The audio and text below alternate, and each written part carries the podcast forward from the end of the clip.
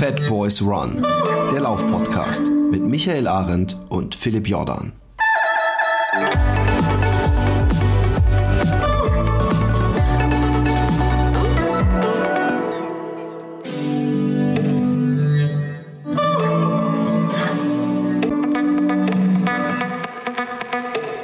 Wunderschöne äh, Laufmeter mit uns im Ohr, hoffe ich. Oder ihr sitzt im Auto oder im Bettchen oder was ihr sonst für Schweinerei macht, wenn ihr meine wunderschöne Stimme hört. Und natürlich die Stimme von, die noch erotischere Stimme aus dem schönen Allgäu.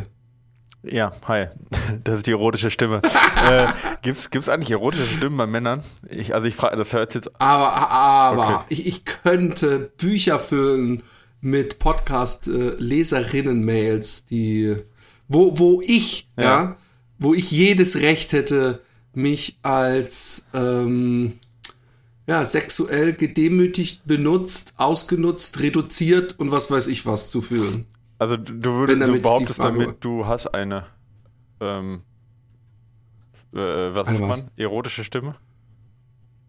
Nein, äh, nee, ich glaube, dass das immer im Auge der Betrachterin oder des Betrachters ja. liegt.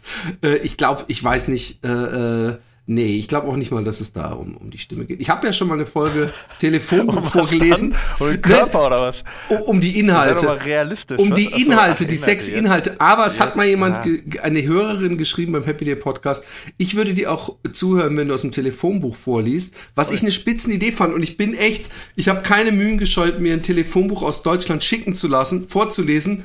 Und ich habe letztens Jahre später auf Twitter eingesehen, der sich tierisch aufgeregt hat. Und jetzt gehe ich weg und Patreon-Geld, damit sie viermal im, im Monat eine Folge machen und liest dir eine Stunde. Und ich habe die ganze Zeit gehofft, dass irgendwann was kommt. Und, und ähm, ja, weißt du, da gibt's den Leuten, was sie wollen, dann sind sie doch nicht zufrieden.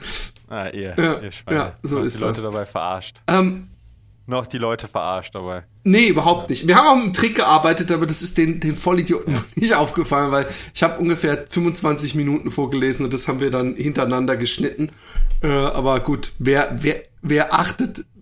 Was? Ja, nicht mal ihnen das gegeben, was wir ihnen versprochen haben. Ich bin schlecht.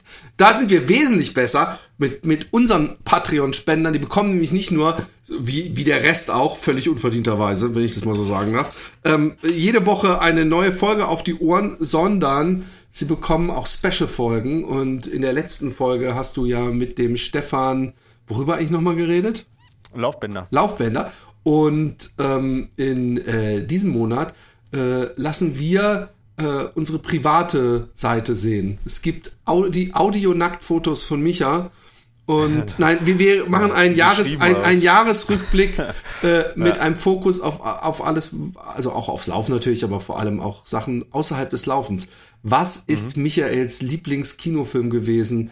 Äh, was oh, ja. war sein Ferienhighlight und, und, und? Ich meine, wir wissen, was sein Jahreshighlight war und du musst tierisch aufpassen, dass du jetzt nicht fragst, hä, was? Weil dann gibt's, wirst du mit dem Nudelholz zu Hause erwartet. ähm, ähm, aber wir wollen anfangen heute ähm, aus der Welt des Laufens. Äh, ich habe selber nicht gesehen, aber mir hat komischerweise irgendjemand, der nichts mit dem Laufsport zu tun hat, gesagt, dass er diese Cross, wie nennt man es, Cross, Cross WM? Cross Country. Cross Country. Ähm, ähm, EM, ja. EM. Und ich habe mir das auch mal angeguckt vor ein paar Jahren und, und habe mich gewundert, dass es da nicht krassere Überschneidungen gibt. Und da waren so zwei, äh, also die, dieses Tempo, was die da laufen, ja. Und diese, also in meinem Fall war das so eine Runde von, ich weiß nicht, drei Kilometern, die sie mehrfach gelaufen sind. Und wie die, ja. wie gut die ähm, auch technische äh, äh, Stellen nehmen und teilweise dann oben die Böschung hoch, weil sie wissen, da bin ich schneller als unten oder so. Das ist schon, äh, die, die sind wahrscheinlich in einem sehr hohen Pulsbereich und immer mhm. an der Grenze. Äh, erzähl du mehr davon, du hast wahrscheinlich gesehen. Ja, ich habe es nicht live gesehen, aber ich habe äh, ich hab mir alle Läufe dann nachher auf dem Laufband angeschaut selber.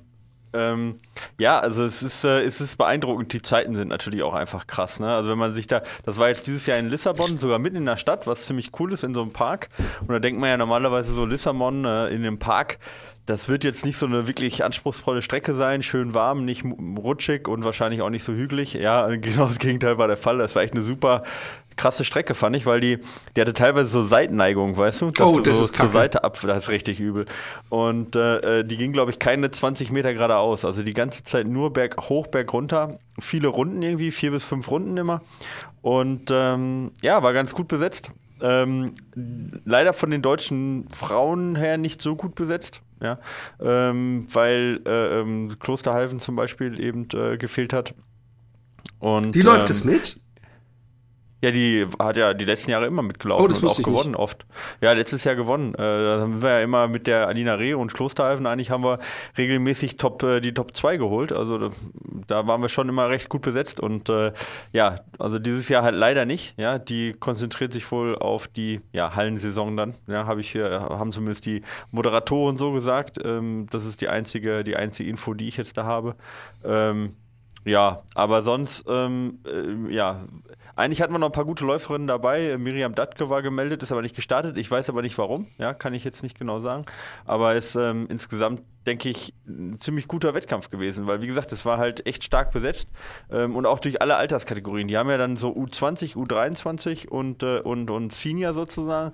Und das ist halt schon krass. Äh, da sind halt viele dabei, die in der Weltspitze mitlaufen. Ja, ich, ich sage jetzt mal zum Beispiel bei der, was mir jetzt bei der WM aufgefallen ist, welche Läuferin war zum Beispiel die Anne-Emily äh, Möller aus, ähm, aus Dänemark. Die äh, sagt jetzt vielleicht vom Namen her keinem was, aber das ist so eine kleine Blonde, die, die äh, ziemlich gut mitgelaufen ist bei den 5000 Metern, glaube ich, war das. Und die ist auch noch U23, hat da gewonnen. Und das ist eigentlich ganz interessant, wie, wie jung dann noch manche sind. Weißt du, bei der normalen äh, WM, dann, da sind sie dann ganz vorne mit dabei. Ich meine, das klassische Beispiel ist ja Jakob Ingebrigtsen, ja, der ähm, bei den Profis halt schon die, die Titel holt und dann äh, noch bei den U20 äh, äh, mitläuft, ja, also bei der kleinsten Kategorie sozusagen, bei den jüngsten und da auch mit einem Rekord gewonnen hat. Also Rekord gibt es jetzt ja auf der Strecke nicht so, weil die Strecken ja unterschiedlich sind, aber mit einem Rekordvorsprung. Also es gab noch nie jemand, der so einen großen Vorsprung äh, während der Kurs U20 hatte, wie jetzt Jakob Ingebrigtsen und man muss sagen, äh, der hat es dominiert. Nicht, weil er von vornherein weggelaufen ist, sondern einfach, er ist vorne mitgelaufen und das, der war, sah so entspannt aus. Das war echt,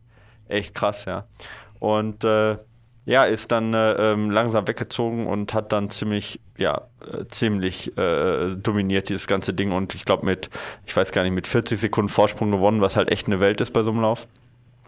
Äh, Philipp Ingebrigtsen war auch dabei, vielleicht, um da bei den Ingebrigtsens weiterzumachen. Der hat allerdings ein bisschen enttäuscht und ist nur Zwölfter geworden. Ähm, in einem äh, sehr stark besetzten Feld auch bei den Senior. Ähm, da ist zum Beispiel Juma Manders auch aus der Schweiz mitgelaufen, der ist Vierter geworden und gewonnen hat. Ähm, äh, jetzt muss ich aus Robert Fieshaar, ja, das ist halt, das sind ja teilweise so aus, aus Schweden, ja, äh, sind wir ein bisschen, bisschen schwer auszusprechen. Also sieht man halt mal, wie du vorhin sagtest, auch bei Crosslauf WM ist halt echt ein bisschen auch, ähm, ja, es sind auch teilweise ein paar andere Läufer dabei, ja, die man so nicht kennt. Aber halt auch bekannte Gesichter, ähm, die dann, die dann vorne mit äh, dominieren, wie zum Beispiel ähm, bei den Frauen die ähm, äh, Jasmine äh, Chan, die auch gewonnen hat, ähm, die ja auch auf der Straße und so Warum- bekannt ist. Ja, zu den Deutschen, ja. äh, Warum gibt es so viel Schnittmenge äh, mit der Leichtathletik, ja, also Stadien? Naja, Und warum machen nicht so Wormsley, der ist doch auch auf der äh, Mitteldistanz oder Kurzdistanz gut. Warum gibt es da nicht ein paar Trailhunde? Naja, also es sind schon viele, die halt auch aus dem äh, Hindernislauf kommen, weil das natürlich schon auch so eine gewisse Abhärtung erfordert.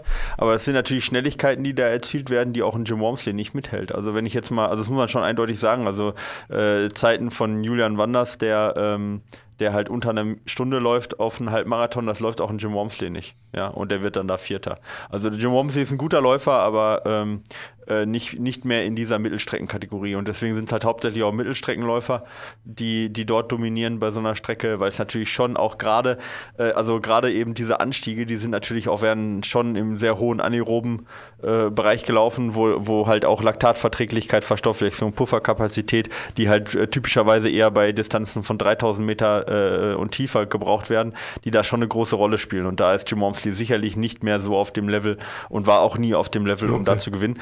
Jetzt war das aber auch eine EM, da ist er jetzt sowieso nicht dabei, aber er läuft ja auch nicht bei der WM oder sowas mit. Aber er ist auch einfach, er ist einfach nicht so gut auf dieser Strecke wie jetzt tatsächlich da die Profis, muss man einfach eindeutig sagen. Ja, es gibt, es gibt da ja nicht so viel zu gewinnen wie auf der Straße oder im, äh, äh, auf der Bahn und man muss halt sagen, es ist halt eine Saisonsportart.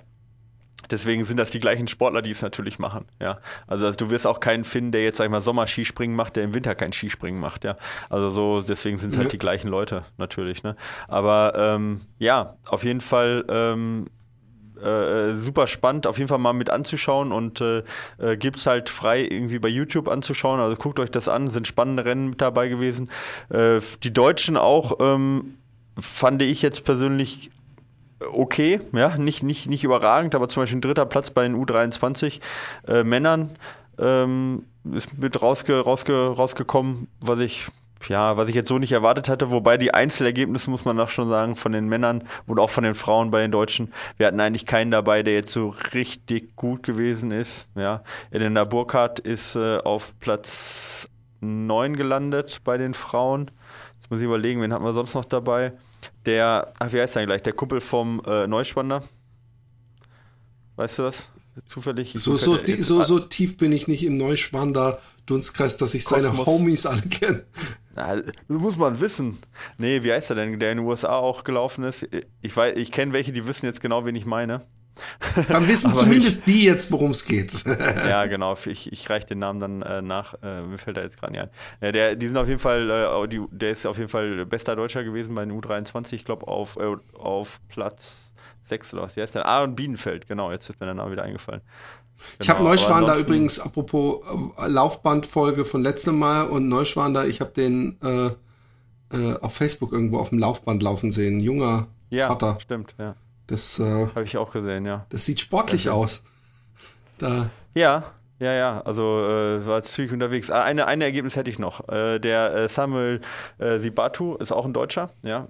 Ähm, und äh, der ist sogar vorm Philipp Ingebrigtsen auf Platz ähm, 6 reingekommen bei den ähm, Männern, also bei den Senior Men. Also das ist so das beste deutsche Ergebnis gewesen. Genau. Ja, ich habe ihn auch gesehen, der war recht zügig unterwegs, hat einen Tempolauf gemacht, der Neuschwander, ne? Auf ja, und meines Erachtens auch mit einer ordentlichen Steigung, oder? Also es sah nicht geradeaus. Aber hm, ich weiß, ich habe was gesehen, dass er Mar Halbmarathon darauf gelaufen ist, aber er ist vielleicht auch noch dann eben mit Steigung gelaufen. Ich, ich also egal, ja, der, der ist halt zügig. ähm, pass auf, ja. ich habe, ähm, ähm, wir kommen jetzt zu Schuhtests und ich Echt? dachte, okay. oder nicht? Oder hat es, gab es ja. noch irgendwas Newsmäßiges? Äh, ehrlich gesagt ist gar nicht so viel passiert gerade. Nee, oder, oder aber wir wollen ja endlich mal unser, unsere Leserpost äh, aufarbeiten, unsere Leser glücklich machen. Aber mir ist aufgefallen, dass der Schuh, den ich habe, das ist den, ich wollte den optisch beschreiben und habe gedacht, muss ich ihn dafür hochholen. Aber ich habe gemerkt, äh, den gibt's noch gar nicht im Netz. Äh, oder ich habe ihn so falsch in Erinnerung, aber ich gehe mal kurz holen, dann kann ich euch, bevor ich hier die falsche Nummer bespreche. Äh, äh, und so lange erzählst du ähm, die Laufeinheiten, die du diese Woche gelaufen bist. Äh, muss, muss ich das machen? Okay. Ja. Ja, okay. Äh, ich weiß jetzt gar nicht gerade gar nicht, welchen Schuh der Philipp meint. Äh, ich äh, gehe davon aus, dass er Socony meint. Wir haben nämlich von Socony neue tolle Schuhe gekriegt, unter anderem den äh, Kinvara äh, den neuen, der erst im Februar rauskommt. Und ich gehe stark davon aus, dass der Philipp in seinem Schloss jetzt gerade äh, in den Keller geht und die holt. Ich wollte euch eigentlich noch was anderes erzählen, äh, stehe nur gerade auch auf dem Schlauch und kann das nicht erzählen, ähm, nämlich ähm, von den Crosslaufmeisterschaften in den USA, aber das reiche ich nach. Philipp ist nämlich wieder da und Philipp hat welchen Schuh mitgebracht? Welchen hast du mitgebracht, Philipp? Ähm, den äh, Triumph 7. Ja, also doch, also doch Saucony, weil die kommen erst nächstes Jahr im Februar raus, ne? Ah! Deswegen, ich habe mich gerade geguckt und habe gedacht, fünf waren viele Fotos, da habe ich Triumph ISO 6 und habe ich gedacht, aber die, die, die, die Hacke ist anders. Und, äh, und da habe ich sieben eingegeben, aber nichts zu sehen im Internet. Deswegen bin ich froh, dass ja. wir so früh hier. Oder habe ich irgendwas unterschrieben, dass ich noch nicht über den Schuh reden darf? Ich glaube nicht. Ähm, also ich habe nichts unterschrieben. Nee, aber ich. Äh, ich, ich nee, ich aber sie hätte, sie hätte mir das schon gesagt. Ähm, ähm, soll ich anfangen? Gerne. Ja, du, wir haben ja beide unsere Lieblingsschuhe wieder bekommen. Da ist ja Socony, die haben ja offensichtlich entweder eine Datenbank oder wir, wir unterstellen ihnen jetzt einfach mal, dass die wissen, was äh, ihre, ja, äh, ihre ja, ja. Tester und äh, Influencer und wie auch immer, wie, wie das alles heißt, ja, äh, was die gerne tragen. Aber tatsächlich äh, hast du deinen Lieblingsschuh bekommen und ich auch diesmal. Ja. Und ähm, ich bin, ich bin schwer begeistert und ähm, Haben wir gedacht. Deswegen, nein, aber wa, wa, was, was wirklich mal wichtig ist, ist nämlich, dass sich gefühlt die letzten zwei, drei äh, ähm, Triumphs nicht so riesig unterschieden haben. Und da bin ich ja auch oft froh. Wir wissen ja, die Gefahr bei Laufschuhen ist immer, dass man irgendwann den großen Schatz findet und der im nächsten Jahr komplett äh, äh, anders aussieht und man dann äh, rumrennt und versucht, sich noch von dem alten Modell welche zu kaufen. Und ich habe sofort bemerkt, äh, was halt auffällt, ist, dass hinten äh, die Hacke ähm, nicht symmetrisch ist, wenn man sie von hinten begutachtet. Also sie ist auf einer Seite und zwar auf der Innenseite etwas gepolsterter, auf der Außenseite. Wir wissen ja, dass wir von außen nach innen abrollen und äh, dem äh, äh ist es wahrscheinlich geschuldet und dass die Sohle auch leicht hinten übersteht und nicht mhm, wie vorher ja. ganz gerade runterging. Ähm, vom, äh, obwohl ich beschreibe mal weiter, was noch immer der absolute Hammer ist und äh, eine Wohltat für Achillessehne und Co. ist äh, alles, äh, was man beim Einstieg rund um äh, den Knöchel und hinten hat. Das ist einfach irgendwie so, so, ich weiß nicht, warum die da die einzigen sind, die da so eine schöne, weiche, dicke, es wirkt wie so eine Neoprenschicht oder sowas. Und okay. ähm, ansonsten im Obermaterial, also wir, wir kennen das ja, da gibt es verschiedene Stoffe und Sachen, die ähm, äh, wahrscheinlich äh, die Atmung äh, äh ja, äh, befördern sollen. Es ist sehr viel Sohle, es ist sehr viel von diesem EVA-Material. Ähm, so viel, dass sie wahrscheinlich optisch sich dazu entschieden haben, hier äh, was schwarz zu sprühen davon, weil sonst so viel weiß dieses EVAs also so eine, ein Design-Choice. Äh, unterm Schuh äh, gibt es zwei Materialien, zwei Plastikmaterialien, damit sich dieses EVA ist wahrscheinlich wäre sonst in, in, in 0, nichts äh, äh, weggelatscht und äh, ja, ich kann zu dem nichts sagen. Sie funktionieren gut, ich bin nicht ausgerutscht. Ähm, vom Laufgefühl ist es ein Traum. Ähm, mhm und äh, also auch für schwerere Läufer geeignet. Aber, und das glaube ich war beim, beim Triumph schon immer, dass auch leichtere Läufer, ich bin meinem Nachbarn sehr viel gelaufen früher und der hat sich den auf meine Empfehlung gekauft und der war damit immer super happy und das ist echt ein dünner Hering und ich glaube, äh, Juli ist, ist den auch mal gelaufen oder nicht, den Triumph? Ja, genau. Mhm. Und, und ja. da ging es auch und Juli ist ja jetzt nicht gerade jemand, die man als vollschlank bezeichnen würde. Ähm, ich liebe den Schuh, ich mag den Schuh, ich mag das Gefühl. Ich hatte am Anfang, als ich ihn gesehen habe und die, die, die Hacke, also die Sohle bei der Hacke gesehen, hatte ich kurz Angst. Oh, haben sie da jetzt was dran gebastelt? Haben sie äh, äh, the winning formula gechanged? Ähm, aber ich bin ähm, super happy. Er fühlt sich weich an, er fühlt sich irgendwie komischerweise auch nicht klobig an, er fühlt sich leicht an. Ähm, ich weiß nicht, ob ich das mit Daten unterfüttern kann. Ich, ich, ich spreche immer mehr so aus, aus meinem Gefühl heraus. Aber ich mag den Schuh sehr und habe ihn bei allen, ich wechsle ja eigentlich gerne mal ab und zu einen Schuh, aber ich habe ihn, glaube ich, die letzten fünf oder sechs Läufe bin ich, also seit ich, ich ihn habe, bin ich ihn gelaufen. Und äh, eine uneingeschränkte Empfehlung. Ich bin natürlich, ähm, wie Micha schon angekündigt hat, ein großer Fan von dem Triumph äh, überhaupt schon immer gewesen. Aber ähm, jetzt bin ich äh, äh, mal wieder und ähm, lauft den doch mal Probe. Würde mich wundern. Also gerade wenn ihr auch äh, länger läuft, ähm, ich mag ja dieses EVA, äh, äh, diese Dämpfung und ähm, ich, ich gerade wenn ich Schuhe laufe, die, die ich teste, dann höre ich auch gerne mal so während des Laufs in mich rein und denke, ah, immer noch, es fühlt sich einfach angenehm an. Und ähm, äh, ja, ich bin ja auch Hoka-Fan gewesen, sehr lange und bin es immer noch. Aber ich denke mir immer, eigentlich braucht man gar nicht so eine riesen hohe Sohle, wenn, wenn auch die äh, wesentlich flachere so gut gedämpft ist wie diese hier. Das war's. Alles klar. Ja, prima. Ähm, ja, ich habe den äh, neuen Kinvara 11 ähm, zum Testen gehabt. Und ähm, ja, wie gesagt, der kommt auch jetzt irgendwann im Frühjahr, ich glaube im Februar raus. Ähm, und äh, ja, äh, ich habe eigentlich da erwartet, dass da gar nicht so viele Neuerungen da sind und habe es auch ehrlich, ehrlich, gehofft. Ja, ähm, und äh, es gibt gute und äh, schlechte Nachrichten. Ja, erstmal oh. vorab. Also die, ja, also äh, es hat sich schon ein bisschen was getan. Ja, ähm, und zwar ähm, hat er eine andere, ähm, eine andere ja, äh, Dämpfung. Ja, das war ja bisher immer diese Everrun-Sohle, das ist jetzt die Power-Run-Sohle. Oh, echt? Also das ist eine, äh, ja genau. Eine, oh, ich habe ähm, auch eine Power-Run-Sohle, sehe ich gerade. Ja, verrückt, wahrscheinlich auch neu. Aber die ist doch trotzdem ja. aus EVA-Material, oder? Ja, ja, schon, okay. aber nicht, ähm, Trotzdem andere, ein, andere Aufschäumung, denke ich. Ja, aber es fühlt sich auf jeden Fall ein bisschen anders an, äh, sage ich gleich noch was zu, finde ich persönlich. Aber das ist auch ein bisschen schwer mal zu sagen, wenn man die jetzt direkt nebeneinander vergleicht. Der eine ist natürlich schon ein bisschen abgelaufen und es ist immer schwierig dann zu vergleichen, genau wie es dann müsste zwei ja. neue Schuhe miteinander vertesten. Aber ich ko komme gleich noch drauf zu.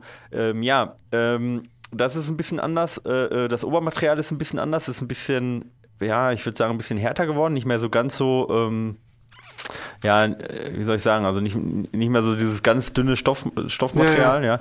ja. Äh, und auch die, die Ferse sieht auf jeden Fall mal sehr, sehr stabiler aus. Die hat so, so senkrechte Nähte noch runtergezogen, ähm, wo ich am Anfang dachte, hui, ich hoffe mal, der ist nicht zu steif geworden. Auf der anderen Seite, was einem direkt auffällt, ist, dass der äh, super ausgepolstert ist. Also der hat eine super dicke ähm, Lasche vorne, also eine Zunge, ja. Okay. Äh, äh, super gepolstert und auch so die, äh, ähm, die Ränder.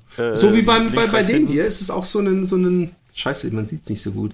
Aber das hier nee, ist ja auch so, so beim, beim. Also, es ist richtig, richtig krass ausgepolstert, ne? Wo ja sonst zum Beispiel gerade bei, bei Hoka und so super viel an der Zunge gespart wird. Teilweise nur so eine, wie so eine Lederhaut quasi ja. sozusagen, ohne Polster.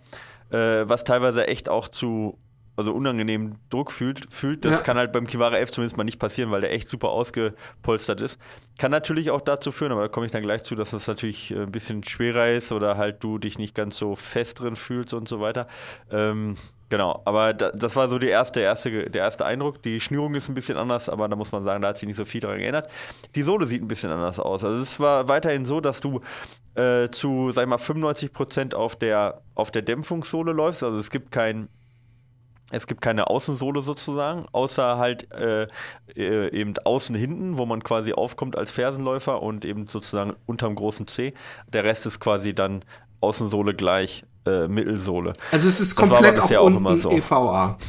Genau, ja, das okay. war bisher auch immer so. Aber die Sohle sieht ein bisschen anders aus. Die hat jetzt eher so ein Fischgrätenmuster. Ja, was, was ich dachte mir erst, hui, mal schauen, wie der Grip ist. Und ich habe das Ding direkt dann auch mal auf, äh, auf, ähm, auf den Trail getestet, weil ich das wissen wollte. Jetzt äh, darf man nicht erwarten, dass da jetzt ein Wahnsinns, äh, Wahnsinnsprofil drunter ist. Das ist natürlich weiterhin ein Straßenschuh, aber ein bisschen ist da und deswegen dachte ich mir, probier's mal auf den Trail. Und wie ging's ja, auf dem Trail?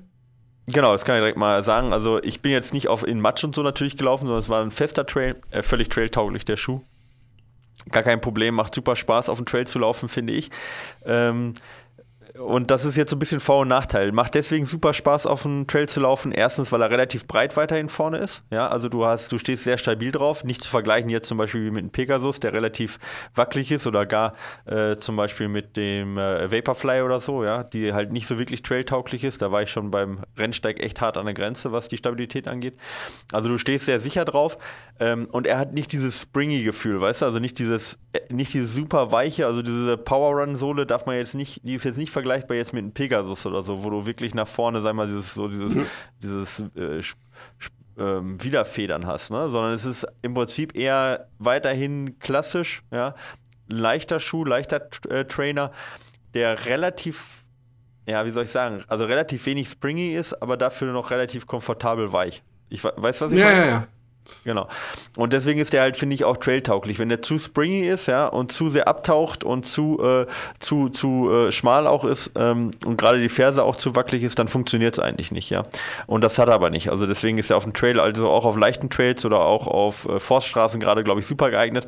Hat aber ein bisschen eben den Nachteil, dass man sich manchmal auf ähm, auf, auf der Straße vielleicht ein bisschen mehr, bisschen mehr Springiness sozusagen für, äh, sich wünscht. Also es ist eher er bleibt eher so ein bisschen zurück in der in der Wahrnehmung, weißt du? Also eher mhm. leicht und angenehm, aber nicht, dass du sagst, wow, da geht's jetzt voll nach vorne.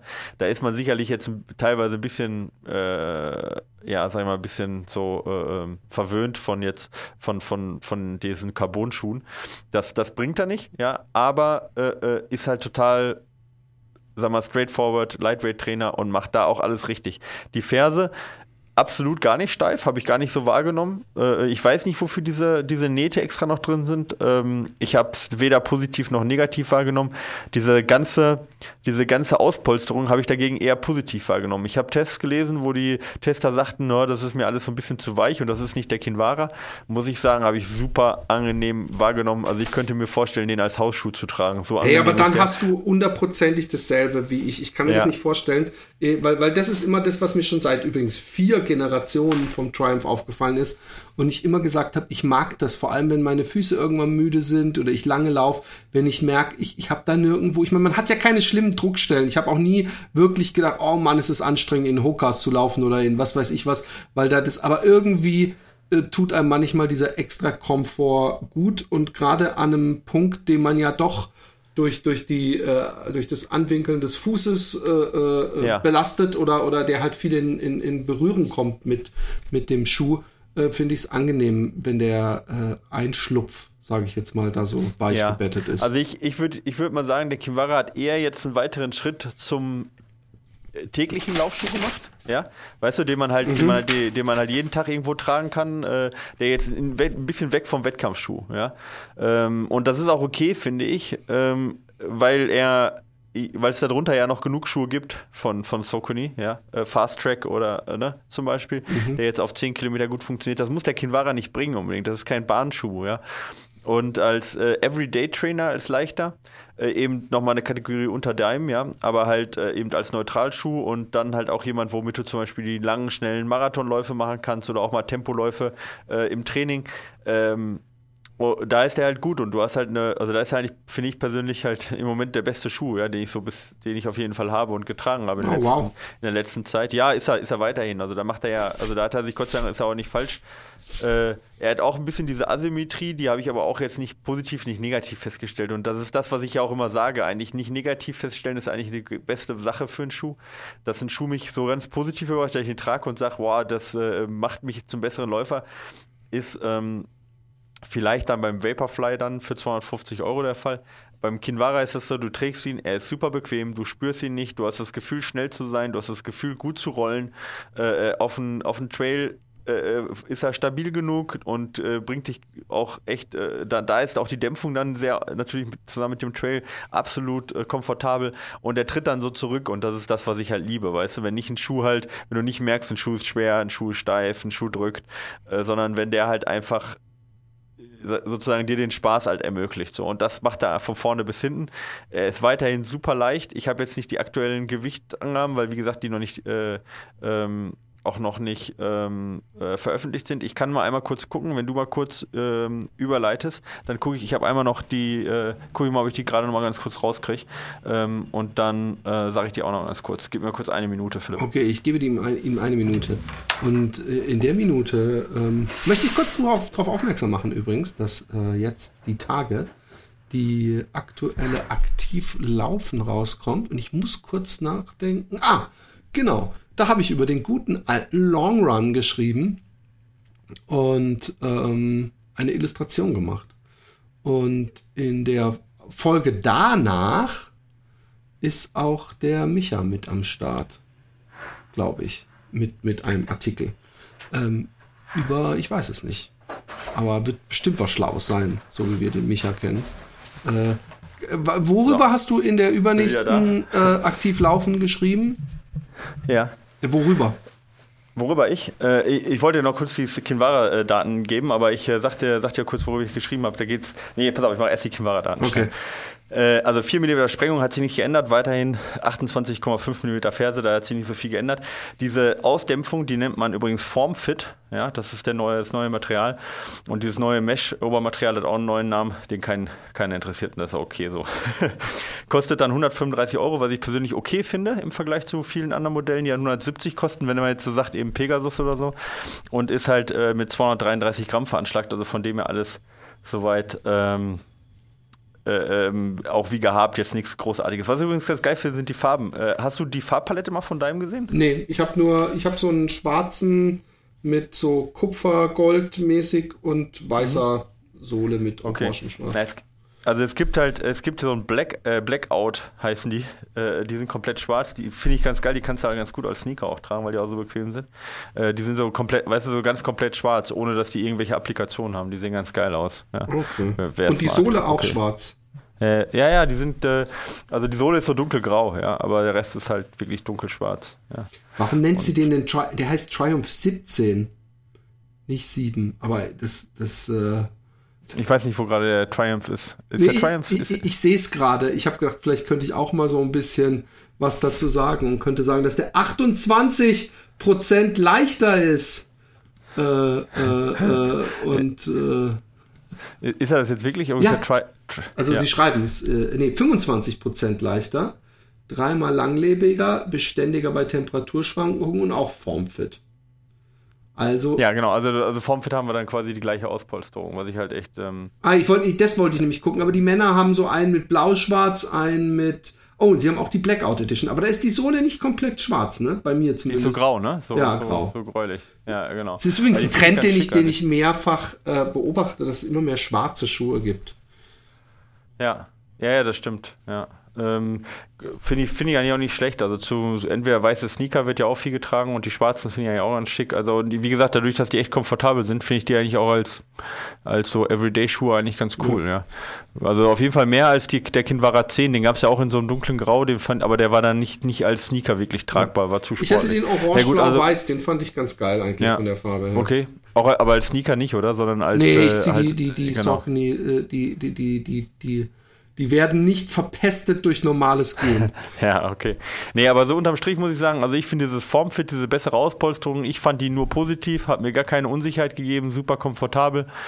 Die neue Sohle fand ich, äh, zumindest was ich auf dem Trail getestet habe, super. Ich äh, kann mir nicht vorstellen, dass die jetzt äh, auf der Straße, wenn es rutschig ist, irgendwo Probleme macht. Ähm, äh, steif ist er auch nicht, ja. Äh, wie gesagt, die, die Zwischendämpfung. Bitte? Nichts. Ja. äh, die Zwischensohle, wie gesagt, ich wünschte mir vielleicht für die Straße ein bisschen mehr von, dieses, von dieser von diesem Springiness, was jetzt zum Beispiel der Pegasus und sowas hat.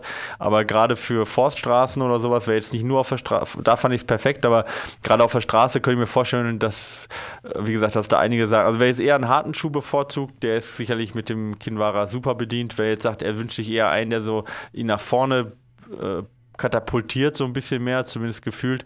Da ist, ist äh, der Kinvara jetzt nicht, äh, also nicht der perfekte Schuh, aber total solide und ja, also ich, meiner Meinung nach, mit dem Schuh kann eigentlich fast keiner was falsch machen, den im Regal zu haben, weil der so breit und perfekt einsetzbar ist. Ja.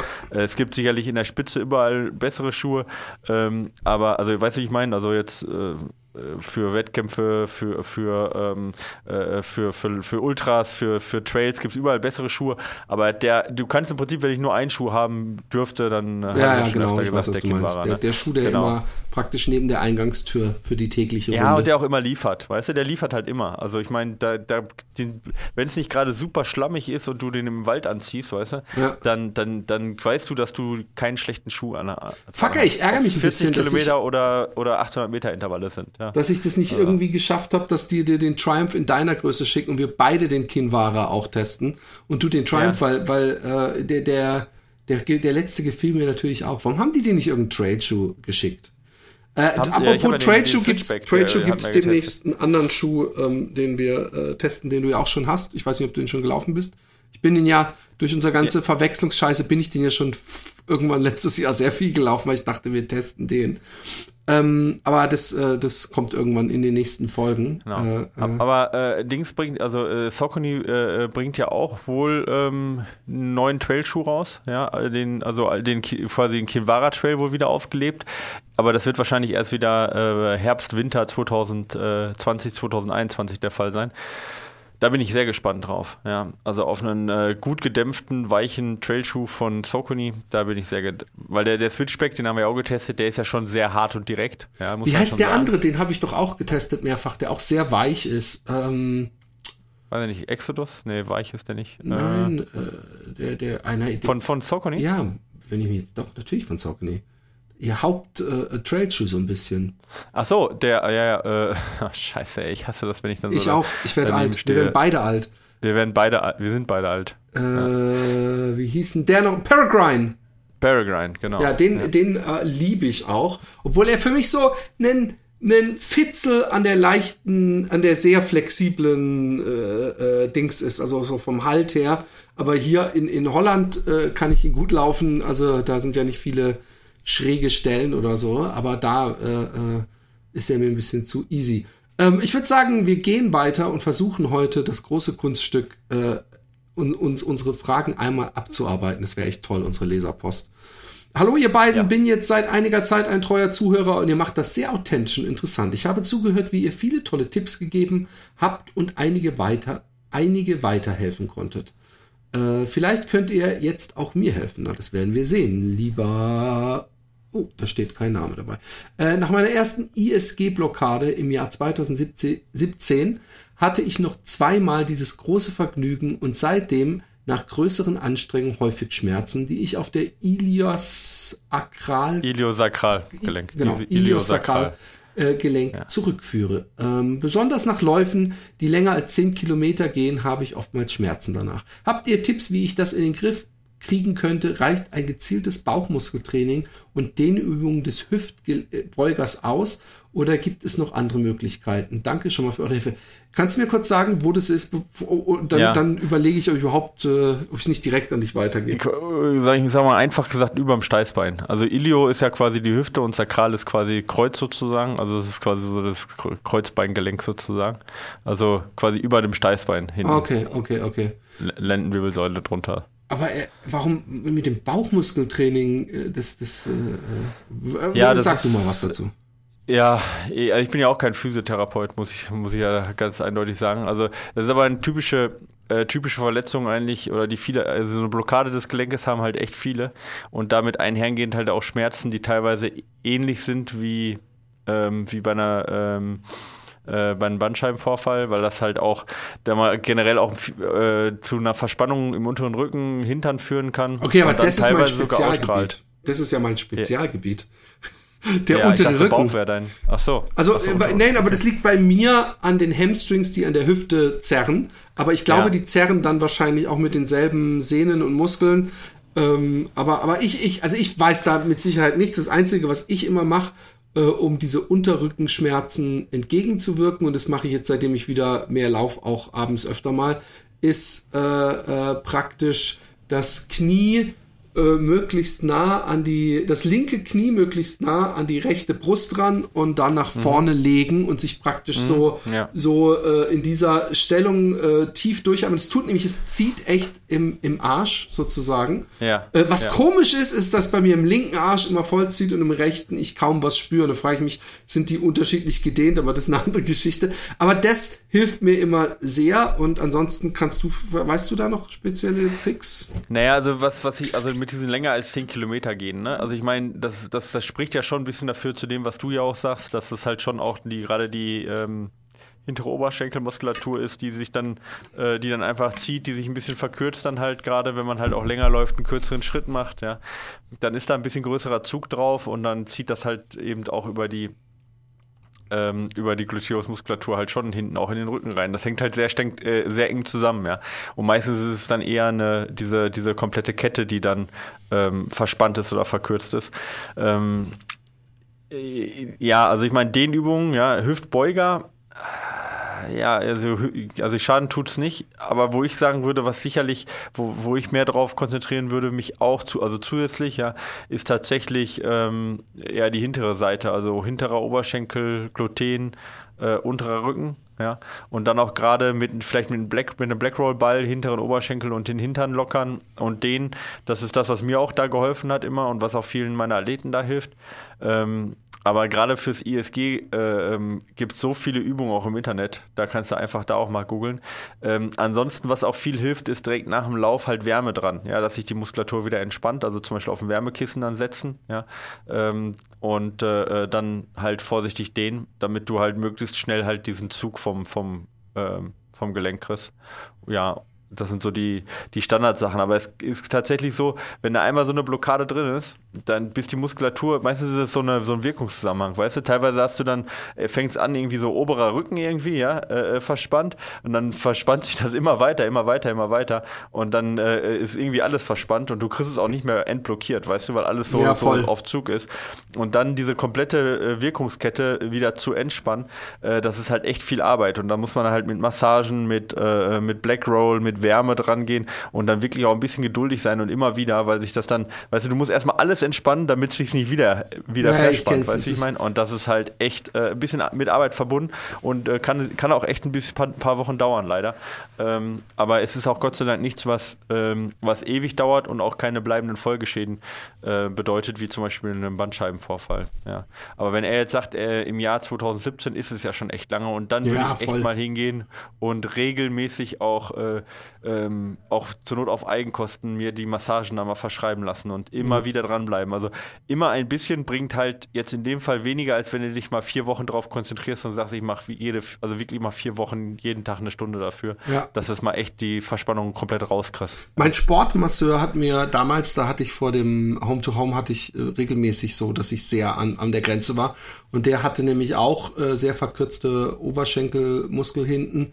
Und der hat Ja. dann eben auch gesagt, er hat das irgendwann mal angepackt, dass er fünfmal am Tag sich mit so einem äh, Band oder so, weißt du, so dann Ja. so zu seinem äh, Fuß versucht hat hinzustrecken und da, dass man da schon, wenn man das aktiv angeht, schon äh, in, in paar Wochen echt äh, Ergebnisse erzielen kann. Genau, also, aber wenn du halt nur anfängst, du sagst, du machst ein bisschen jetzt da was für, Ja. ja. und der Rest bleibt halt verspannt, dann, dann verspannt sich das, was du gemacht hast, halt auch wieder innerhalb von kürzester Zeit, leider. Ja. Das mit diesem Verspannen ist übrigens so kacke. Wenn du in Deutschland so einen richtig üblen Hexenschuss hast, dann gehst du zum Arzt und dann kriegst du eine Spritze und dann Ja. gehst du ein bisschen spazieren und dadurch, dass du eben nicht mehr diese Angst hast äh, und durch vor diesem Schmerz und, Ja. und äh, entspannst du dich und nach diesem Spaziergang ist es meistens vorbei. Hier in Holland geben sie grundsätzlich keine Spritzen bei Rückenschmerzen, sondern sagen, Okay. ja, dann nimm Paracetamol und geh viel Ja, spazieren. ja. Und ich sag dir, ich kann mich da vollstopfen mit Paracetamol. Ich, ich, ich gehe dann jeden Tag etwas weiter wie so eine Hutzelhexe und am Ende kann ich mich kaum bewegen und irgendwann ist es dann auch weg, ja. Aber äh, Ja. sie lassen mich da immer echt durch die Hölle gehen. Von daher, ich, ich, ich fühle mit dir, äh, ähm, lieber. Unbekannter Mensch. Genau. Servus Wir Jungs. Bin mittlerweile, bin, bin mittlerweile doch schon eine ganze Zeit Fan von euch. Mega danke dafür. Eri immer gerne doch. Äh, Meine Freundin und ich gehen nur ab und an gemeinsam laufen, da unser Tempo doch sehr unterschiedlich ist. Da kann ich gleich eine sehr gute Sache zu erzählen. Es kommt mir sehr bekannt vor, was ich hier lese. Also, Sie ist zwar super sportlich, vorsichtig, okay, nee, jetzt, bald Weihnachten. jetzt muss ich aufpassen. Äh, sie, wir, wir schenken uns nichts zu Weihnachten übrigens. Das, äh, wir haben schon wir schon, schon seit ein paar Jahren merken, wir brauchen nichts. Mein Okay. Wunsch ist glücklich. Sie ist zwar super sportlich, allerdings zählte Laufen bis vor einem Jahr sicher nicht zu ihren Favorites. Nun kurz zu meiner Frage. Wenn wir gemeinsam laufen, richte ich mich natürlich nach ihr. Und wir kommen so auf ein Tempo von 6,45 äh, pro Kilometer. Dennoch schafft sie es nach einem Jahr nicht acht bis neun Kilometer durchzulaufen und muss nach circa vier Kilometern eine kurze Gehpause aufgrund von Brustschmerzen, Seitenstechen äh, machen, sage ich jetzt einfach mal. Äh, heißt das, was wir noch, dass wir noch immer zu schnell sind oder atmet sie falsch? Muskulär sagt sie, hat sie keine Probleme, sondern eher konditionell. Das wiederum wundert mich, da ihre durchschnittlichen Monatsumfänge doch zwischen 50 und 60 Kilometer liegen und ihr All-Time-High in unserem Battle-Monat im Juli sogar bei über 130 Kilometern lagen. Habt ihr mir einen fachlichen, Klammer Micha, und einen pragmatischen Philipp-Tipp, äh, wie wir sie auf 10 Kilometer durchlaufen, pushen können? Also ich bin jetzt in letzter Zeit öfter mit Alexi gelaufen und Alexi hat noch mal, noch mal ein gemütlicheres Tempo als seine Freundin. Und es war wirklich so, ich habe dadurch die Idee bekommen für meinen nächsten Artikel für die Aktivlaufen, weil ich teilweise gedacht habe, hey, ich stehe doch. Warum muss ich mich trotzdem noch umdrehen und dass ich dann wirklich auf ihre Beine guck und mich frag, ob sie auf der Stelle läuft. Es klingt total assig, ich mein's nicht so. Ich habe es auch mit ihr darüber gehabt, sie fand's lustig. Und dann kommt irgendwann der Punkt, wo sie nicht mehr kann und umdreht und dann kann ich so die, die, von dieser Schlaufe noch so zwei Kilometer äh, und den Rest natürlich, kann ich dann schnell laufen, womit ich den Schlappschwanzintervall erfunden habe, nämlich dass man praktisch aus, aus eigenem Körpergefühl auf einmal schneller laufen will. Aber was ich mich nämlich auch gefragt habe, und das ist ganz ähnlich wie bei ihm, ist, dass sie wirklich ihre drei, vier Kilometer schafft, aber auch nicht mehr. Und ich habe dann auch gedacht, so, hey, da musst du halt öfter laufen gehen. Nur einmal pro Woche oder zweimal, das reicht dann halt nicht, um dich zu steigern. Und ähm, ich, ich, ich weiß aber, das ist ja, ich weiß nicht, ob wie das bei dir in Juli zum Beispiel ist, aber das Thema mit Partnern laufen ist ja ein sehr sensibles Thema. Ich kenne von, ich hatte, der Raphael hat es ja mal, dass die sich öfter mal beim Laufen streiten. Im Podcast hat er es erzählt. Also ich äh, plaudere hier nicht interne aus. Und dass dann der Hund nicht weiß, mit wem er weiterlaufen soll. Und er steht dann irgendwann an der Kreuz und denkt, oh Mann, da ist der Raphael, da ist sie, was mache ich denn jetzt? Und ähm, ich kenne das, wenn ich anfange, zum Beispiel Alexi gut zuzureden, so komm, hey, jetzt versuch doch noch einen Kilometer dran zu hängen. Das ist das Potenzial für den dritten Weltkrieg. Von daher, aber inzwischen geht's. Aber ähm, was, ja. was ist dein Tipp für sie? Ja, das ist, äh, das ist gar nicht so einfach, ähm, tatsächlich. Also ich meine, das sind jetzt ja auch nicht so unfassbar viele ähm, Infos. viele Informationen, ja. ja. Genau, also erstmal ähm, also erstmal ähm, kann das natürlich viele Ursachen haben, ja, äh, Seitenstechen. Das kann natürlich auch wieder da Verspannung sein, ja. Ähm, das kann ja alles jetzt nicht beurteilen. Wir wissen auch nicht, ob sie sich unterhalten während des Laufens. Das ist ja, auch ein Faktor. genau. Und äh, ob das jetzt für sie zu schnell ist oder nicht, das weiß kann ich jetzt, selbst das kann ich jetzt nicht wirklich sagen. Also es gibt durchaus genug äh, Läufer, auch die wir betreuen, die keine 6,45 oder eine, über 10 Kilometer durchhalten können. Also es ist, ist deswegen nicht, äh, nicht komplett auszuschließen.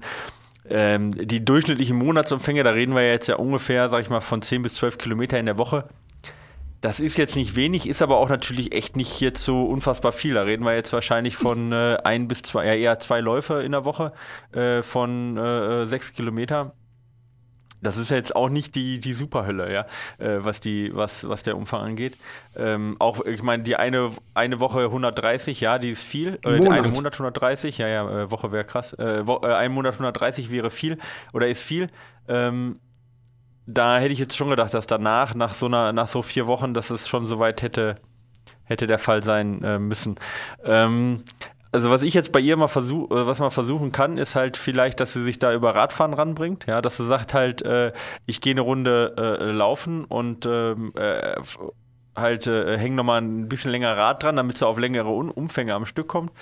Ja, oder dass er halt echt versucht, einfach mal dreimal durchzulaufen die Woche. Normalerweise sollte das für 10 Kilometer locker reichen, ja. Also das wundert mich jetzt gerade schon, wenn sie jetzt schon so lange läuft und halt das durchschnittlich immer 50 bis 60 Kilometer im Monat läuft. Das sind ja 10, ja, 12 Kilometer die, die Woche. Dann sollte das irgendwann schon drin sein. Also Aber sie kann natürlich, dass sie, ja. dass sie, dass sie über mehr Umfang da auch nicht dran vorbeikommt. Also ich will ja. mal, also sag mal mit, ich meine mit 20 Kilometer oder dreimal äh, laufen die Woche. Ja, wenn sie das, wenn sie das macht, ja. Äh, ich weiß ja nicht, was sie sonst noch macht. Ja, wenn sie jetzt sagt, sie geht zweimal laufen und geht noch einmal irgendwie macht noch eine andere aerobe Sportart. Ja, ich sage jetzt mal, äh, weiß nicht, Radfahren, von mir aus auch irgendwie Step Aerobic oder sonst irgendwas, dann müsste das schon drin sein. Ja, ähm, aber das ist mit den Informationen echt ein bisschen schwer zu sagen. Wenn sie keine sonstigen Schmerzen hat, ja, ähm, dann äh, würde ich äh, äh, dann würde ich echt das einfach stumpf über mehr Umfang versuchen. Hört sich jetzt total wirklich stumpf an, aber es ist auch tatsächlich der Fall. Ja. Einmal mehr dann, laufen pro äh, Woche. Ja, einmal mehr laufen pro Woche, ein bisschen, äh, vielleicht dann auch ein bisschen Tempo äh, mal wechseln, mal ein bisschen ins Gelände gehen, um ein bisschen, äh, also jetzt Tempo wechseln mache ich damit keine Intervalle, einfach ins Gelände gehen, bergauf, bergab, um halt ein bisschen eine Abhärtung raus reinzukriegen, auch für den Körper, äh, dass der auch ein bisschen mal aus seiner Komfortzone mal wieder rausgeworfen wird und wieder dann wieder reinkommt, ja. Und ähm, ähm, ja, sonst brauche ich mehr Informationen, um dann mehr ja. Tipps zu haben. Ja. Ich meine, man kann Ausschlussverfahren mäßig immer machen, dass auch einmal einfach, äh, äh, sobald sie Seitenstechen bekommt, einfach wesentlich langsamer noch versucht, trotzdem weiterzulaufen. Ja, ja, ja, äh, genau, absolut. Hast du absolut recht. Genau, und dann man sagt, man weiß man, halt nicht, ob das Tempo ist, weißt du? Ja, also da auch den, den, also wenn sie sich ganz normal mit dir unterhalten kann und halt echt einen, einen Satz äh, sprechen kann während des Laufens, ohne dass sie zwischendurch mal tief Luft holt, dann ist sie auch da nicht zu schnell unterwegs. Ja? ja. Ähm, und das ist halt die Frage, was jetzt konditionell gemeint ist. Ist das jetzt eher so, dass sie sagt, also muskulär ist kein Problem, aber ich fühle mich komplett erschöpft oder ist konditionell eher gemeint, sie kriegt kaum Luft? Hat ja? sie gesagt, oder? ja, ja, schon, aber ich meine, ob das jetzt, äh, ist das, das, das meine ich ja mit, äh, sie fühlt sich schlecht und hat Seitenstechen oder ist es auch so, dass sie außer Atem ist? So, das ist ja, halt ja, ja, ich Frage. weiß, was du meinst. Ne? Und wenn es ich, so wie ich das jetzt mitkriege, ist es aber eher, sie fühlt sich schlecht, ja. Und da würde ich sagen, einmal mehr laufen und dann halt vielleicht auch mal im Gelände laufen, damit der Körper auch mal aus seinem Komfortbereich da rauskommt. Ähm, das wäre jetzt so äh, mein, mein Tipp. Also gerade wie gesagt, hügeliges Gelände und da einfach versuchen durchzulaufen, sich bergab erholen, bergauf halt sich zu quälen, einfach immer mal wieder aus diesem Gleichgewicht rauszubringen, den Körper. Ähm, hilft dann schon auch im Flachen besser in so ein, in so ein Steady State reinzukommen, in so ein Gleichgewicht, was dann über eine Stunde oder eine Stunde 20 dann aufrechterhalten werden kann. Ne, aber das darf man auch nicht unterschätzen. Für, für bei dem Tempo ist halt auch 10 Kilometer fast, äh, ja, oder sind äh, ähm, anderthalb Stunden so, ne? Nee, nicht ganz, bisschen weniger, Stunde 10 oder sowas, ja. Das ist ja auch schon mal nicht wenig, am Stück durchzulaufen. Äh, bei, bei nur 12 Kilometer Wochenumfang. Ne? Ja.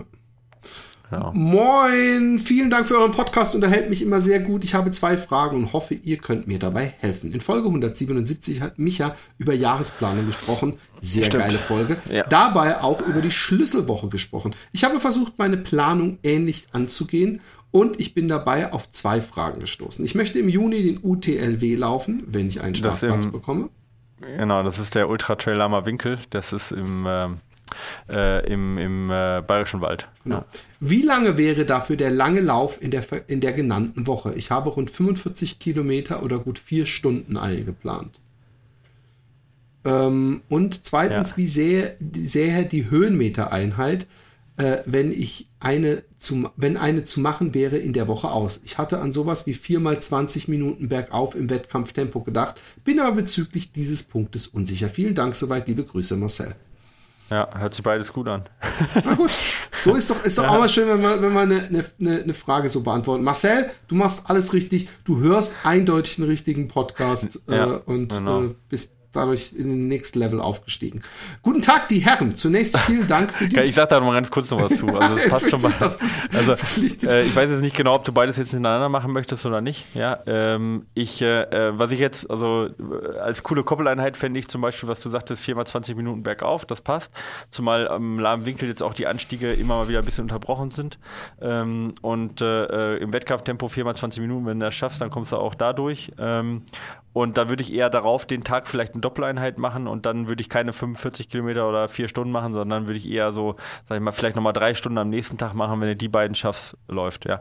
Und diese 45 Kilometer, beziehungsweise gut vier Stunden, also eine lange Einheit, die will ich dann eher ohne Vorbelastung eine Woche vorher machen. Wenn du das dann hinkriegst, diese, diese, äh, sag ich mal, acht Tage, ja, dann bist du gut vorbereitet.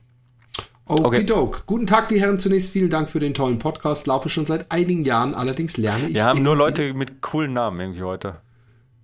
Ah ja, genau. Arek. Eri, Eli, nee, wie hieß er? E? Eri war vor Eri, dem Marcel ja. und jetzt Arek. Genau, und jetzt, Arek ist ein Marcel ist ein, ja, Marcel ist nicht so spektakulär, aber kann er ja nichts für. Ja. Der, der Marcel ist verdammt spektakulär, nur seinen Namen haben wir schon öfter gehört. So wolltest du das formulieren. Ja, so wollte ich das, so wollte ich das ausdrücken. ja. Laufe schon seit einigen Jahren, allerdings lerne ich immer wieder was dazu von euch. Nun zu meiner Frage. Es wird manchmal diskutiert, ob man im Rennen ne Negative Split laufen sollte. Wie seht ja. ihr das? Kann man dadurch neue Personal Bests erreichen? Sollte man das speziell trainieren? Wie sollte man das Tempo dann aufteilen? Lieber Arek, es ist ja ganz, äh, übrigens Grüße nach Polen auch. Es ist, ähm, es ist ein gutes Thema. Wir haben es hier übrigens äh, auch schon mal über diese Geschichte gehabt äh, bezüglich Jim Wormsley und Co. Ähm, ich glaube, dass diese, äh, äh, du, also ich muss ja nicht immer davor sagen, dass jetzt die, die, die äh, äh, äh gefährliches Halbwissen oder sehr, ich sag mal aus meinem persönlichen Dafürhalten beantwortete Ach, Frage kommt. Gefährlich haben wir überwunden, Philipp. Gut, okay. Ähm, und zwar äh, äh, glaube ich, dass diese Negative Split-Geschichte daherkommt und von Trainern gerade für die Masse und Marathon so angesagt ist, weil es eben Leute gibt, die, die zu schnell angehen und dann in die andere Richtung einen Split haben, nämlich einen Positive Split, das nämlich am Ende irgendwann abkacken. Und deswegen denkt man halt, was ja auch irgendwo eine Logik äh, hat, hey, dann mach lieber so, dass du am Ende rausballerst und dir praktisch die, die Power äh, äh, aufsparst, dann kommst du auf jeden Fall ins Ziel. So in die Richtung ist das, glaube ich, gedacht. Ich glaube aber zum Beispiel Jim Wormsley, um, um mal äh, von, von, von langen Distanzen zu sprechen, und generell der moderne Sport ist, dass man all in geht, wenn man, und es ist dann vielleicht für eine Personal Best ein ähnliches Ding, dass man versucht, einigermaßen von Anfang an an der Grenze entlang zu surfen und hofft, dass man das Baby nach Hause fährt. Und ähm, wenn du aber allerdings nur was gut finishen willst, ist natürlich die Strategie, nicht von Anfang an an dieser Grenze zu laufen, äh, äh, nicht doof. Jetzt bin ich gespannt, was du dazu sagst. Ja, ähm, also ich ähm, gebe dir, geb dir erstmal recht, was du gesagt hast. Oh. Ähm, man muss natürlich aber da unterscheiden, was du gesagt hast jetzt äh, richtig. Äh, da versuch, also deswegen macht man es äh, diese Negative Splits, um dann halt am Anfang halt nicht zu übertreiben, in der Mitte sich noch gut zu fühlen und dann halt dieses ja, dieses Motivationshoch, was man dann hat. Ne? Alle jubeln, du bist auf einem guten Kurs noch, du fühlst dich noch gut und kannst hinten durch, hinten raus noch wahnsinnig viel mobilisieren, wie das jetzt der Bekele zum Beispiel in Berlin gemacht hat. Das kann natürlich dann halt psychologisch absolut sinnvoll sein. Ja? Also psychologisch ist das, äh, kann so ein Negative Split äh, dann zu einem deutlich besseren Ergebnis führen, als was physiologisch sinnvoll wäre. Ne, das muss man immer ein bisschen einberechnen. Ähm, physiologisch macht es absolut gar keinen Sinn, Negative Split zu laufen, aus zwei Gründen. Der erste Grund ist mal angenommen, du würdest gleichmäßig durchlaufen können, ohne dass sich im Körper was verändert. Ja. Dann ist es so, dass du umso schneller du läufst, immer äh, unökonomischer wirst, weil du gerade im Bereich Marathon bis ja, äh, egal wie schnell, ja, also schneller als Marathon, umso schneller du läufst, immer mehr anaerob, also ohne Sauerstoff verbrennst. Und die anaerobe Energiebereitstellung ist immer ineffizienter, zumindest was den ähm, Nährstoffverbrauch angeht, ja, oder den, ja, sag mal, energiereichen Stoffeverbrauch sozusagen, wie man, ja, sag mal, Nährstoffverbrauch angeht, also zum Beispiel Glykogenverbrauch, ist ja immer deutlich, also mit deutlich meine ich zehnmal so ineffizient wie ähm, der, die Verbrennung mit Sauerstoff. Also von dem her, ein bisschen schneller laufen ist immer sehr viel ineffizienter, ja, und deswegen, ähm, wenn du einmal ein bisschen schneller läufst und einmal ein bisschen langsamer läufst, bist du insgesamt immer ineffizienter, als wenn du gleichmäßig auf einem Punkt läufst, weil es nach oben hin exponentiell schlechter wird mit der Effizienz. Erstmal so, wenn du gleich, also wenn du, wenn du von vorne bis hinten gleich durchlaufen könntest. Ne, deswegen ist Gleichmäßigkeit physiologisch immer sinnvoll. Ähm, jetzt, also mal Endspurt oder die letzten zwei Kilometer mal abgesehen, ne, wenn man jetzt noch Reserven hat. Und gerade beim Marathon ist das halt gerade so eine Sache mit der Glykogenverarmung, also Mann mit dem Hammer und so, da möchte man eigentlich dann äh, nicht zu viel von diesen, von diesen Kohlenhydraten verballern, ne, sondern möchte da mal eigentlich sehr ökonomisch mit umgehen. Ähm, im 10-Kilometer-Lauf ist das nicht anders. Da hat man weniger das Problem mit der Glykogenverarmung, da hat man dann eher das Problem mit einer Laktat, äh, mit Laktatanreicherung äh, und dann eine Übersäuerung der Muskulatur, ja, dass die dann eben dazu führt, dass du nicht so schnell laufen kannst oder ja, äh, auf Frage halt auch eben von Muskelrekrutierung, aber grundsätzlich auch da gleichmäßiger Pace eigentlich physiologisch sinnvoll. Die zweite Geschichte ist, wenn du eine Pace von vorne bis hinten genau durchlaufen würdest, da würdest du hinten raus immer mehr Energie verbrauchen als am Anfang. Das liegt daran, weil dein Körper insgesamt erstmal wärmer ist. Das heißt, du brauchst mehr äh, Energie, um zum Beispiel die, ähm, das Blut auch an die äußeren Bereiche des Körpers zu transportieren, damit es dort gekühlt wird. Ja, also in die Peripherie, ich sage jetzt mal Haut ne, äh, und Extremitäten, äh, damit du die, deine Körpertemperatur auch stabil halten kannst, was sehr wichtig ist. Und dementsprechend brauchst du auch zum Beispiel mehr Herzschläge und dementsprechend allein da schon für mehr Energie. Die zweite Geschichte ist, deine Muskulatur und deine äh, Sehnen, die leiern tatsächlich aus ein bisschen. Also die verlieren an Spannkraft. Und ein Spannkraftverlust bedeutet immer, dass die ähm, Schwerkraft, ähm, die auf dich einwirkt, die normalerweise quasi in Dehnung, in Muskeldehnung und Sehnendehnung gespeichert wird und dann quasi wie eine Feder wieder abgegeben wird, dass die geringer ist, diese Spannkraft. Das heißt, du musst mehr durch Muskelkontraktion erzeugen und bekommst weniger umsonst durch die Spannkraft der Muskeln und der Sehnen zurück. Das heißt also, umso länger du läufst, umso ineffizienter wirst du von vornherein und brauchst sowieso mehr Nährstoffe, brauchst mehr Energie, um das gleiche Tempo aufrechtzuerhalten. Von dem her, wenn man jetzt sagen würde, man würde jetzt physiologisch eine Intensität durchlaufen, physiologisch eine Intensität, würde das sogar bedeuten, dass du positiv laufen solltest.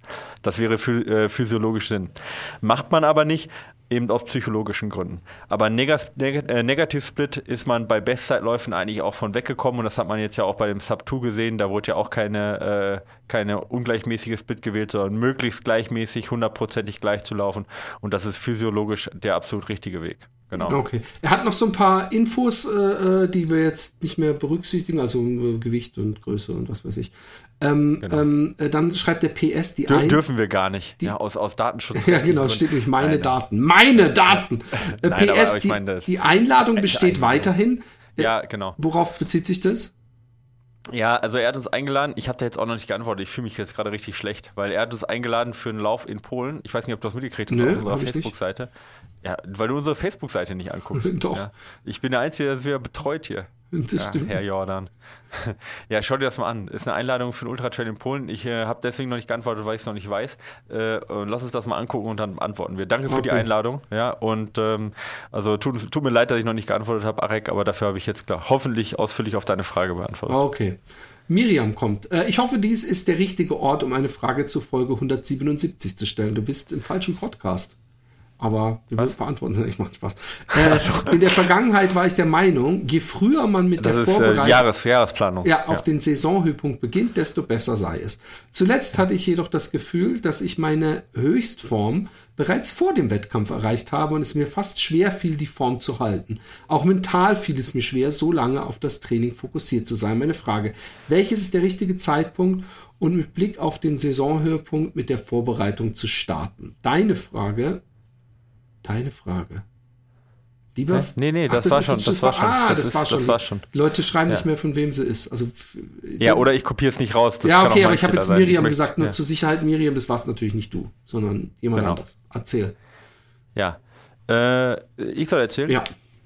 Macht Sinn, ne? Ähm, ja, das ist tatsächlich echt eine schwierige Geschichte mit dem Saisonhöhepunkt. Also ich sage ja immer, eine, eine, die Vorbereitung, die Vorbereitet beginnt dann, wenn du, wenn du dein Training nach dem Wettkampf planst. Ja, das bedeutet ja nicht unbedingt nur zwölf Wochen vorher, das kann auch sechs Monate vorher sein oder bei den Olympischen Spielen vier Jahre vorher. Ja, das kann man ja so nicht direkt sagen, äh, wann so eine Vorbereitung beginnt.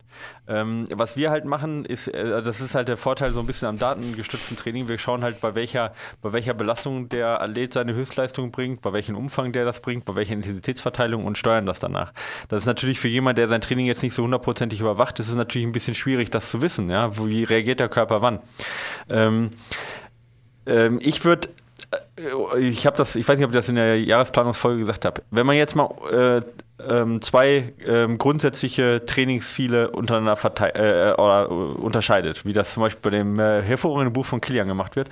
Ähm, einmal äh, Capacity Training, also Kapazitätstraining und einmal Utilization, also Anwendungstraining. Ja, wenn man das mal einfach nur so, also rein jetzt äh, eben aus, aus Gründen des Verständnisses voneinander trennt, auch wenn das nicht immer ganz möglich ist, dann würde ich sagen, bereitest du ja erstmal dich vor, um zum besseren Läufer insgesamt zu werden, mit dem Kapazitätstraining. Und das, was du damit erreichst, ähm, das wird ja normalerweise dann zum Beispiel mit der VO2 Max gemessen, ja. Ähm, das bedeutet aber noch lange nicht, dass du es anwenden kannst. Theoretisch könntest du dieses Kapazitätstraining, ich sage jetzt mal, auf Ski machen. Deswegen bedeutet das nicht, dass du schnell laufen kannst. Aber du hast eine unheimlich hohe Kapazität. Das heißt, du hast eine starke Muskulatur, du hast viele Mitochondrien, du hast ein großes Herz, eine hohe Kapillari äh, Kapillarisierung aber du kannst noch nicht laufen, aber du hast erstmal die Kapazität, um gut laufen zu können. Ja, um das jetzt mal so vereinfacht auszudrücken. Und dann kommst du ins Anwendungstraining, wo du versuchst, eben diese Kapazität auf den speziellen Wettkampf anzuwenden. Ja, wenn du jetzt wirklich so krass bist, dass du auf Ski gelaufen bist, wie das Kilian macht, dann ne, äh, ist das natürlich ein größerer Schritt, als wenn du das ganze Jahr über gelaufen bist und musst dann nur noch auf den Wettkampf das äh, reinbringen. Und jetzt ist die Frage, warum fühlst du dich, warum fühlst du dich vorher fit? Ist das so, dass du dich vorher fit fühlst, weil du, weil du sagst, ha, da habe ich mich insgesamt irgendwie besser gefühlt? Ja, das ist eigentlich üblich, dass man sich schneller fühlt dann im Kapazitätstraining, weil da die Kapazität perfekt ist. Die leidet dann ein bisschen, wenn man an die Anwendung rangeht. Oder ist das so, dass du auch auf deiner Wettkampfstrecke zu dem Zeitpunkt dann zu früh fit warst. Und wenn du auf der Wettkampfstrecke auch zu früh fit warst, das ist eine, ein, ein, eine einfache Geschichte. Dann mach längeres Kapazitätstraining, weil äh, das bringt dir immer was. Und geh eigentlich äh, später in die Spezialisierung rein, also in die, in die äh, Wettkampfwoche. Wenn du jetzt sagst, du hast dich da am besten gefühlt, dass, weil du da am meisten Umfang gemacht hast und du bist hinten raus ein bisschen abgeschlafft, weil du dich zu viel erholt hast, das gibt's auch, dann verringere ein bisschen das Tapering. Da reicht, ich habe auch Läufer, die machen, die trainieren fast bis drei Tage vorm Wettkampf voll weil, wir, weil sich das einfach, weil das äh, so sich gezeigt hat, die Daten das so zeigen, das Gefühl von denen zeigt, dass die gar nicht so viel Erholung brauchen und dann lieber diese 3% Tapering nicht mitnehmen, aber dafür eine hohe Spannung haben. Das ist auch bei vielen der Fall, die fühlen sich dann halt zwei Wochen vorher fit und dann äh, verlieren die so ein bisschen an Spannung. Dann zieh, zieh das Training weiter zum Wettkampf ran. Daran kann das halt auch liegen. Ja? Ähm, das ist jetzt so ein bisschen schwierig zu sagen, dass, also wo das genau dran liegt. Ja? Aber man kann jetzt nicht sagen, äh, man braucht zwangsweise zwölf Wochen, um sich für einen Wettkampf vorzubereiten, weil das hängt stark vom Wettkampf ab, wie speziell der ist und was du vor allen Dingen auch vorher gemacht hast. Ne, wenn du jetzt vorher, wenn du jetzt ein, sag ich mal, ein Ultra läufst und die Vorbereitung ist jetzt, sag ich mal, eher auch lange, lange langsames Laufen, dann brauch, ist das ja fast gar keine Spezialisierung, die du mehr brauchst. Ja, also das, das ist ja dann, da brauchst du nur vier Wochen noch vielleicht.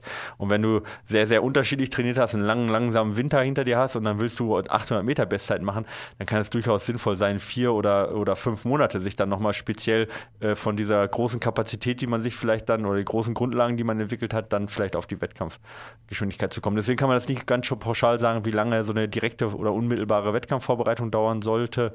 Ähm, aber ich würde mal im Schnitt sagen, reichen eigentlich für die meisten Läufe acht bis zwölf Wochen. Und bei dir versuch sie einfach ein bisschen zu verkürzen und ähm, wie gesagt, genaueres müsste ich mir das Training angucken. Ja, deswegen bleiben wir jetzt immer noch auf einer sehr theoretischen Ebene. Ja. okay, okay, wir machen noch eine. Verständlich, wir schaffen es doch ja. nicht, leider. Ähm, lieber nee. Philipp, lieber Michael. Aber wir, wir, haben gut abgearbeitet für ja, das Jahr. Ja, ist, ich frage mich, ob wir jemals zu diesem Punkt kommen. Aber das ist doch auch schön. Ist ja, es auch, ist, es auch. Aber ja. ich erinnere mich Schlimmer so ein wäre doch, wenn wir sagen würden, wir haben keine Fragen, Freunde. Ja, weil dann, dann denke ich mir immer, ich denke mir ja immer, ich wiederhole mich schon so, aber irgendwie sind es dann doch immer neue Fragen. Nee, und, eben. Ich finde es saugeil. Es ist der volle Luxus, äh, so viele äh, Hörerfragen zu bekommen. Also auch mal Dank an euch. Ähm, ich mhm. muss nur denken an, an als ich äh, mal als Koch gearbeitet habe, äh, in, in so einer Kaschemme und ich, du hast mal als Koch gearbeitet? Ja, also so Ferien, äh, nee, nicht Ferienjob, so studentenmäßig. Äh, Ach was. Und, und äh, das war auch noch so eine Pumper. Da war so ein, so ein Billard und das war in, in Leinfeld ein echter Ding. Es ist sogar in dem Buch von Jörg Harlan Rohleder, Lokalhelden oder sowas, kommt das Ding auch vor. Die, genau dieses Ding. Und ähm, äh, äh da, da äh, so Billardcafé und dann auch noch so eine Muckibude, ja. Und okay. deswegen kam bei jede dritte Bestellung war irgendwie so äh, äh, Hühnchenfilet auf dem Grill, aber kein Öl und den Salat auch nur mit Essig. und dann wusstest du, dass das irgendein so Fleischberg war, der sich das äh, bestellt hat.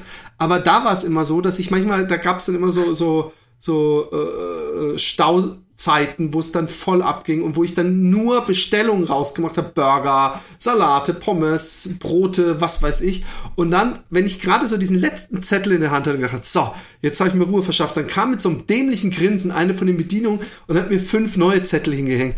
Und dieses Gefühl, dieses Sisyphus-Gefühl, habe ich manchmal mit unseren Mails, obwohl sie natürlich was wesentlich angenehmeres sind. Ähm, ich habe ich hab überlegt, wo jetzt gerade, wo die, wo, wo, die, wo die Schleife zurückkommt. Aber, aber ist es nicht äh, deutlich? Ja? Äh, so fühle ich mich ja, doch, hier doch, doch, mit total. Mit den es, du hast gedacht, wie, was, was ist das jetzt für Da, da, da, da, ah. da wollte der hin. Ja, ich, ich nehme euch manchmal ja. mit. Ähm, ja. äh, Natürlich möchte ich mich erstmal herzlich bei euch für die Bereicherung meines Sportlerlebens bedanken. Ich höre einige Podcasts, die alle von sehr sympathischen Menschen toll gemacht werden. Aber euch zu hören, ist immer ein bisschen wie zu Hause ankommen. Okay, jetzt weiß ich, was du mit sexy Stimme meinst. Jetzt bin ich dabei. hey, too much information. Warum ist, ist, ist dein Tisch gerade so nach oben gegangen? Äh, ähm, deshalb unterstütze ich euch natürlich auch auf Patreon, denn das ist ja nicht selbstverständlich, dass ihr eure spärliche freie Zeit für uns aufwendet. Miriam, du bist die Beste, habe ich dir das schon mal gesagt. Zu meiner Frage, die schnell zu beantworten ist, ich bin im Herbst ein 41 Kilometer Trail gelaufen, aber nächstes, als nächstes steht im Frühjahr ein Straßenmarathon an.